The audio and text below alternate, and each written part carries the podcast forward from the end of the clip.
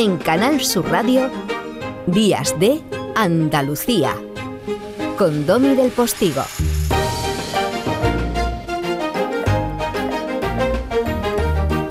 Buenas manos, compañero Paco Ramón, que utilizo para abrazarte en esta mañana, en este hilo de continuidad entre los servicios informativos de la Radio Televisión Andaluza y nosotros. Eh, el programa que tiene ahora la responsabilidad y al mismo tiempo el honor, el orgullo y la alegría de efectuar la continuidad del sonido de Canal Sur Radio en Andalucía, nuestros días de. Buenos días. Miren, Va Pensiero es el coro del tercer acto de la ópera Nabucco. ¿Eh? Lo recuerdan, ¿verdad? Aunque no sean muy amantes de la ópera, eso de Va Pensiero. Bueno, pues Va Pensiero es el coro del tercer acto de la ópera Nabucco, cuya música compuso Giuseppe Verdi en 1842. El Nabucco, como se le suele llamar a esta ópera, aunque se refiere en realidad a eso de Nabucco al diminutivo del nombre Nabucodonosor, en este caso a Nabucodonosor II, que quizá es el rey más conocido de la dinastía de los caldeos de Babilonia. Conocido porque entre el año 604 a.C. y el 562 conquistó dos veces Jerusalén y porque fue el constructor de los famosos jardines colgantes de Babilonia, que se consideraron maravilla del mundo, en fin. La letra del Nabucco de Verdi la escribió un señor que se llama Temístocles Solera, que fue, es curioso, empresario del Teatro Real de Madrid. Entonces todo está extrañamente relacionado y siempre hay alguna anécdota española en todos los que le cuento. No es cuestión solo de leer y de investigar un poco.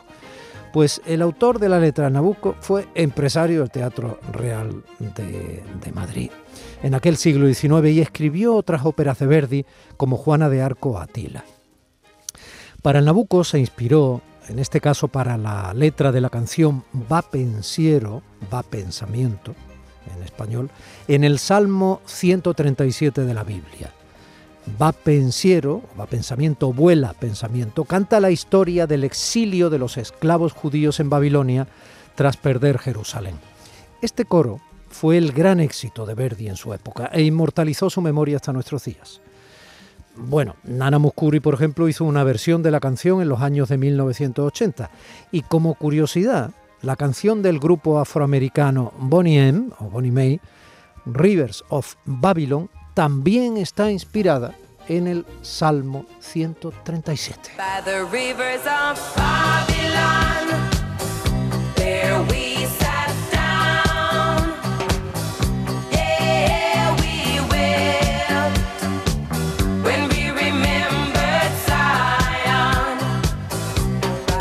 Pero la relevancia política de nuestro tiempo, de ese tercer acto del Nabucco de Verdi, la adquiere durante el Imperio Austrohúngaro, ya que los italianos adoptaron el Va pensiero como un auténtico himno que equiparaba a los hebreos sometidos bajo el yugo de Nabucodonosor, bajo el yugo babilonio, con los patriotas italianos que buscaban la unidad nacional y la soberanía frente al dominio austríaco. Bueno, ¿por qué les cuento esto en parte? Aparte de que eh, el Nabucco de Verdi, El Va Pensiero, es una canción maravillosa y una ópera preciosa.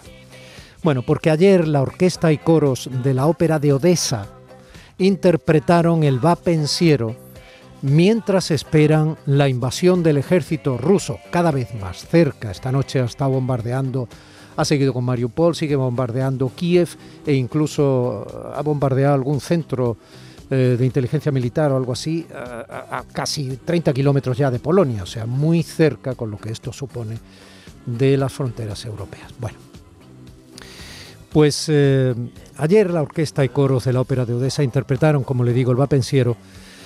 Eh, hombre, y esto nos sirve para recordar que Odessa es una histórica ciudad portuaria, denominada la Perla del Mar Negro. Odessa es la tercera ciudad en importancia de Ucrania y su pasado de invasiones y conquistas es el ejemplo perfecto para que entendamos un poco qué ha sufrido Ucrania a lo largo de toda su existencia. Es revelador. Os lo resumo porque merece la pena con otra anécdota española incluida. Mira, los primeros asentamientos datan del siglo VII a.C., de marineros de la antigua Grecia Luego, la hoy asediada ciudad de Odessa fue tomada en 1256 por la llamada Horda Dorada. Así se llamaban los ejércitos del imperio mongol y los simpáticos canes. Un siglo más tarde, la invadió el que se llamó el Gran Ducado, los lituanos, para entendernos. Luego llegó el Gran Turco y su imperio otomano. Ahí la llamaron Hatzibey, que suena preciosa, la ciudad de Hatzibey.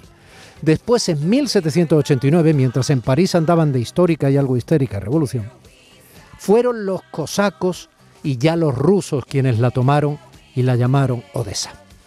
La anécdota que os decía es que esa primera invasión rusa estuvo al mando de un general, la invasión rusa, ¿eh? que se llamaba no Iván, ni, ni Ivanov, ni algo así, José de Rivas, que como su nombre indica era español y llegó a ser almirante de la Armada rusa de la zarina Catalina la Grande. Zarina Catalina la Grande a quien tanto gustaba mandar sus barcos a Málaga para cargarlos hasta arriba de vino andaluz.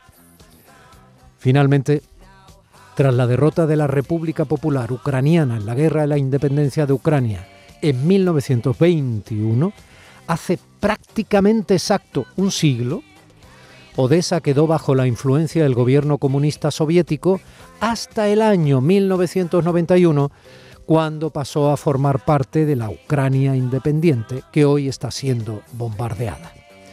Tratado en el que se ha ciscado Putin para seguir esta mañana sin escrúpulo ni piedad asediándola y aumentando las víctimas y destrozando su patrimonio. Vuela pensamiento, vuela desde esta Andalucía con vocación humanitaria y liberal, vuela pensamiento por Ucrania y la bella Odessa.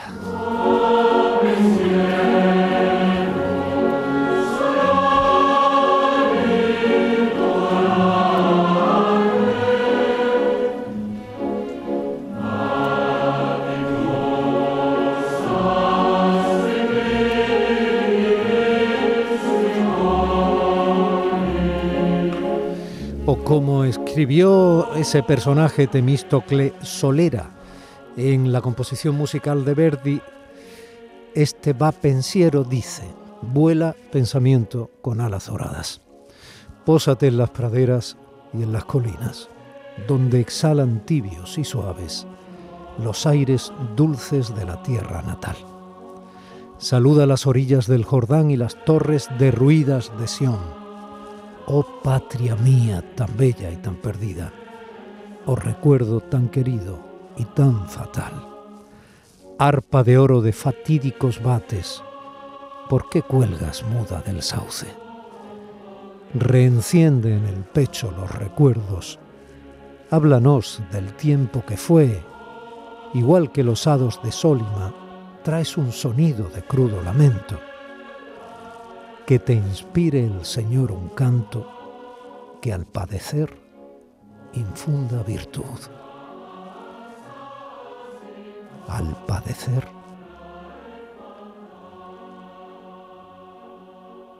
virtud.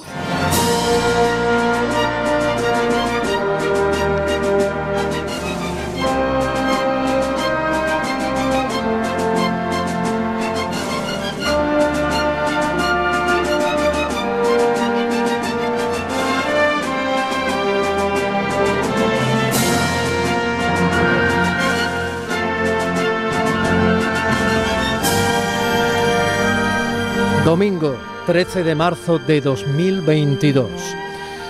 Miguel Alba y el recuerdo de nuestro compañero Alfredo López, a quien hemos perdido en la técnica del Centro de Producción de Canal Sur Radio en Sevilla. El recuerdo cariñoso. Abrazo al cielo, Alfredo. Miguel Alba y casi al alba. Al alba abriendo el bypass técnico ahora mismo en el Centro de Producción de Sevilla para que nosotros emitamos este programa desde Canal Sur Radio en Málaga para toda Andalucía, para saltando por las 10 emisoras de Canal Sur Radio en toda Andalucía, desde el Cabo de Gata hasta la raya de Huelva, podamos llegar a los oídos de tu corazón y tu entendimiento. Y eso lo vamos a hacer posible gracias a que mi compañero José Manuel Zapico está en la técnica, mis compañeras María Chamorro y Primi Sanz en la producción y en las redes y un servidor, Domi del Postigo, ante el micrófono a este lado de la radio pública de andaluces y andaluzas, invitándote ya a disfrutar, pese al dolor y la poca gloria de lo que estamos viviendo, de nuestro programa. días de, días que pretenden ser distintos, días que pretenden ser de desembarco, de lo mejor que podamos trabajar durante la semana para hacértelo llegar a ti. Días de abrazo, de respeto y radio. Días de Andalucía.